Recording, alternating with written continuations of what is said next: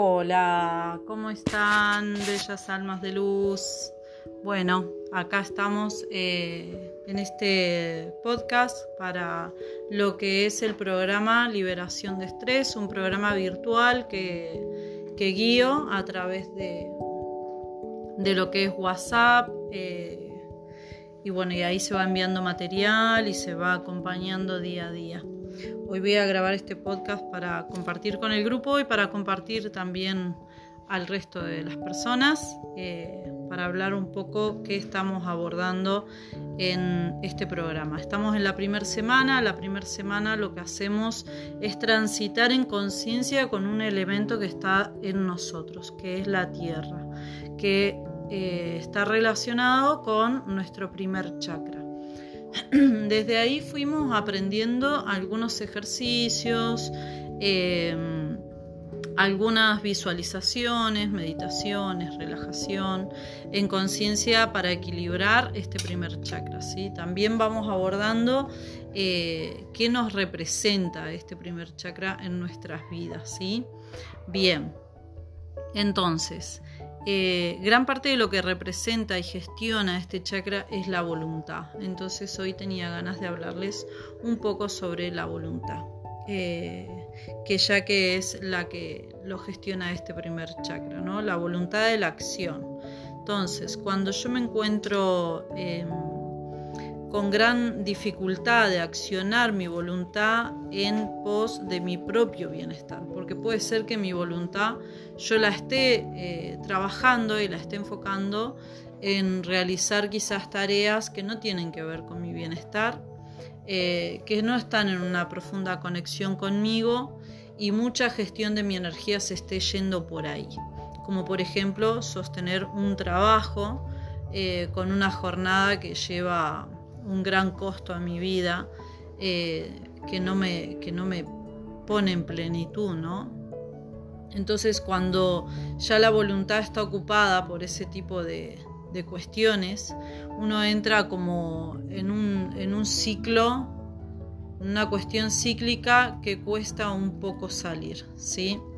Pero bueno, eh, a veces hay que presionarse un poquito cada día para poder despertar esta voluntad, pero esta voluntad puesta para nosotros, ¿no? Porque ahí es donde más nos cuesta, cuando tenemos que poner una acción que es para nuestro beneficio, que es para nosotros, siempre todo es hacia afuera. Y un poco esto es lo que nos viene a mostrar la primera semana de yoga, que tiene que ver con el plano físico eh, en el que vamos transitando la conciencia, ¿no? Y nos empieza a mostrar claramente eh, qué pasa en nuestro aspecto físico de nuestra vida, ¿no? En las acciones más concretamente que me van sucediendo, eh, en todo lo que hago y lo que no hago, y por qué lo que hago es lo que hago, como empiezan todas estas eh, estos cuestionamientos amorosos, ¿no? Porque uno debe observarse en este sentido de la vida de una manera eh, amorosa, sin, sin, juzgarnos, sin latigarnos, eh, mucho menos. ¿no? Es, es, parte del desafío poder sentirnos como observadores de la vida. Hoy mi vida se está manifestando de distintas maneras, de la noche a la mañana, por ejemplo. Y yo me coloco en un lugar de observador, bueno, veo a ver qué me está pasando hoy. Eh, concretamente en el plano físico qué me está pasando, en qué se ocupa mi vida, mi existencia, de qué está ocupada, de, qué es lo que hago del momento que me levanto, eh, cuántas acciones hago, ¿sí? Y cuántas acciones de esas que hago va en coherencia con el resto de mis cuerpos. Recuerdan que hablamos que teníamos distintos cuerpos cuerpo más chiquito era el cuerpo físico, el cuerpo emocional, el cuerpo mental. Vamos transitando la conciencia en estos cuerpos. Entonces, el momento en que yo me levanto, ¿en qué coherencia van las acciones de estos cuerpos entre sí? ¿Sí? Analicemos un poco más profundamente esto, ¿no? De lo que yo acciono, de lo que yo hago, ¿está en coherencia y está en sintonía de lo que yo siento, por ejemplo? ¿Hago cosas que no siento? eh, o que tienen una carga emocional negativa para mi vida, ¿con qué frecuencia las hago? ¿Son parte fundamental de mi vida o son circunstanciales esas cosas que, no, que acciono y que no están en coherencia con una emocionalidad sana que se gestione conmigo o, que directamente las hago sin sentirlas, no, no estoy sintiendo hacer eso, voy en direcciones contrarias, mi acción hace una cosa, pero yo estoy sintiendo otra. Bien, esas son las conciencias que vamos transitando en yoga. Después, si, ¿qué pensamientos hay detrás de esas acciones? ¿no? Porque los pensamientos eh, no, no siempre están en coherencia con lo que sentimos y lo que hacemos. Entonces un poco el yoga trata de poder reflexionar en estas cosas de la vida, en, este autoconocimiento y siempre desde una, visión amorosa, ¿no? Eh, sin eh, desapegadamente, porque cuando empezamos a, ponernos como un, juicio a lo personal, eh, yo que hago esto y me empiezo a martillar, bueno, es ahí un mal uso de la mente, ¿no? Eh, cuando nos latigamos es, eh, es un mal uso de la mente. La mente es una herramienta y un recurso que puede, nosotros podemos usarlo de una manera o de otra. Eh, es parte de, educarnos, pero para educarnos así tan profundamente en nuestro ser necesitamos tener un poquito de humildad y aceptarnos de que, de que hay cosas automáticas que rigen en nosotros y, que es necesario hacerlas consciente, no identificarse completamente, un momento poder salirse de esa identificación para poder verlas claramente. Esto es lo que produce la práctica del yoga con el tiempo, que, que me brinda esa oportunidad de poder salirme de donde yo estoy sumergido, sumergida y poder ver desde afuera el escenario de lo que está pasando, ¿sí? Eh, esto se va construyendo muy poco a poco y llega un momento que estás haciendo una sana o estás haciendo una respiración consciente y de pronto te sentís fuera. Eh, y no sé cómo explicarlo más. es, es algo que se siente y es un, estado en el que se llega eh, con la práctica. Y no es que con la práctica, decir, bueno, tengo que practicar yoga hasta que me pueda, no sé, eh, doblar toda. No, para nada. No tiene que ver con ningún, con, con una destreza física, sino que tiene que ver con un estado que se va cultivando y cada persona lo va cultivando eh, en su digamos en su propia fórmula, en su propia esencia, ¿no? Se va a alinear en su propia esencia. Entonces, eh, esto es importante aclarar que el yoga no tiene limitaciones eh, físicas, cualquier persona puede experimentar el estado que produce el yoga en un tiempo que, que esté haciendo su rutina, ¿sí?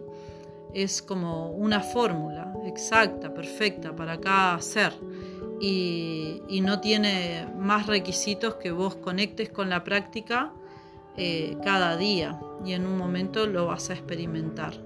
Bien, esto del salirse afuera a mí me gusta dar un poco el ejemplo de la pecera, ¿no? Cuando el pez está dentro de la pecera, no sabe que está dentro de la pecera, eh, cree que está en el océano. Eh, ¿Cuándo sabe el pez que está dentro de la pecera? Si en algún momento sale de la pecera y puede observar este, eh, este escenario. Lo mismo sucede con nosotros. Nosotros vivimos sumergidos en, nuestra realidad y, y tenemos poquísimos momentos ¿sí? que naturalmente no se darían, tenemos que buscarlos para poder salir de la pecera y vernos fuera. Para mí esa es la sensación al estado del yoga, al estado que te lleva eh, la práctica, sea de, que estés en práctica con relajación, con respiración, con asanas, con meditación, con para donde sea que vaya o mantra, eh, te va a llevar a ese estado de poder salirte y verte fuera y, no, y dejar de identificarte con tu carga personal, ¿sí? y esto hace un estadio de conciencia increíble. Quizás son después de un, mes que practiquen o semanas, ¿sí? Y sea un solo instante, pero ese instante eh, hace una alquimia espiritual en nosotros, ¿sí? Una alquimia de conciencia en nosotros. Así que por eso es, es, tan importante hacer el lugar a la práctica, ¿no? Porque es un pequeño lugar, pero ese pequeño lugar a la vez lo puede llegar a ser todo, ¿sí? Y esto nos va, a, nos va llevando a un registro que va en aumento a medida que uno más entra a conocerse de esa forma en la que podemos llegar a vibrar en ese estado nuevo, ¿sí? porque son distintos estados que nosotros tenemos. Generalmente estamos en este estado eh, que, nos, que es el que más conocemos, ¿no? pero tenemos nuestros distintos estados eh, y esto produce una carga vibratoria en nuestro cuerpo también, que eso deja un registro. Por eso cuando uno empieza a hacer eh, visualizaciones, y esto es algo que va creciendo, es, somos exponencial a nivel energético enormemente. Bien. Entonces, eh, el plano de, manifestación física, ¿sí? que es el que hoy estamos transitando con mayor foco, con mayor conciencia, eh, está muy relacionado con la conciencia de cómo se crea nuestra realidad, ¿no? Eh, porque nosotros vemos directamente lo que está pasando. Pero detrás de eso hay eh, un montón de instancias antes de que se vaya a crear esa realidad. Incluso nuestra realidad se crea la noche anterior en que dormimos. Ahí nosotros hacemos nuestra reprogramación y al otro día es como que el día ya está hecho, dicen. Eh, un físico cuántico, que es el que ha formulado teorías de este tipo, dice como al otro día ya está hecho porque durante la noche se reconfiguró todo para que vos al otro día produzcas ese día. Entonces la noche es muy importante. La noche es el momento en que nosotros hacemos nuestra reprogramación, ¿sí?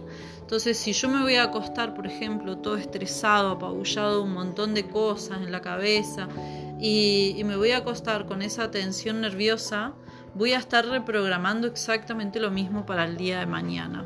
Entonces acá me gustaría hablarle un poco de, los tiempos del, día, ¿no? Lo importante que sucede cada, cada momento del día en nuestros días, porque no es que está liberado al azar que hace nuestros cuerpos sutiles, que hace nuestro cuerpo físico incluso durante el día. Durante el día nuestro cuerpo físico está haciendo varias cosas. A veces nosotros vamos en contra de ese ritmo también. Eh, por ejemplo, esto se puede ver muy claramente eh, con los alimentos. A veces, por ejemplo, después de las 20 horas no, no deberíamos ingerir más nada porque nuestro cuerpo físico empieza a hacer otro tipo de cosas y la digestión, si comiéramos algo, eh, le estaríamos como dificultando la tarea para la que está destinada a ser, que no es la de digerir, sino que es la de eh, renovarse, ¿sí? Y limpiar. Bien. Eh, ¿Cuántas costumbres tenemos de cenar muy pesado, muy tarde? y bueno, esas son costumbres que tenemos que hacer consciente porque estamos yendo en contra de lo que hace nuestro cuerpo. Esto es lo que hablábamos de, de, ir en coherencia con estos cuerpos, que mi, que mi cuerpo físico vaya en coherencia con mi cuerpo emocional, con mi cuerpo mental, ¿sí? Eh, esto en definitiva es el yoga. El yoga, eh, en uno de los primeros podcasts que yo hablé sobre el yoga, es atalajar, es tomar las riendas de mi vida, tomar las riendas de estos cuerpos y que vayan todos en sintonía para mi propósito o para mi plenitud, eh, para mi mejor versión. ¿sí? Esta es como la esencia eh, primordial del yoga, ese es lo que busca esta filosofía de vida. Bien, eh, quedamos en que a veces hacemos cosas que van para el otro lado, ¿sí? Y bueno, esto también se puede ver como en, varios aspectos de nuestra vida, como eh, lo emocional y lo mental. En este momento venimos transitando más que nada el cuerpo físico, ¿sí? la manifestación física. Entonces, si yo me voy a acostar todo estresado y al otro día voy a estar generando un día de estrés nuevamente, ¿sí? porque esa fue mi programación mental. Entonces, acá poner mucha atención a cuando me voy a acostar. Yo recomiendo que cuando nos vayamos a dormir podamos hacer alguna relajación, eh, podamos eh, irnos a acostar quizás con una música de frecuencia. Eh, si tenemos algún nivel de Reiki, yo el, autotratamiento a la noche es algo que, que me ha venido fantástico. poder ya me va relajando solo el hecho de estar canalizándome Reiki, ¿sí? Como prepararnos ese ritual de ir a dormir eh, o dormirnos también repitiendo nuestros decretos o si no tenemos decretos se, pueden, eh, pueden aprender ahí buscando porque hay un montón hoy en día de decretos eh, de lo que yo quiera reconfigurar para el día de mañana. Y esto con el tiempo empieza a verse claramente los resultados, ¿sí?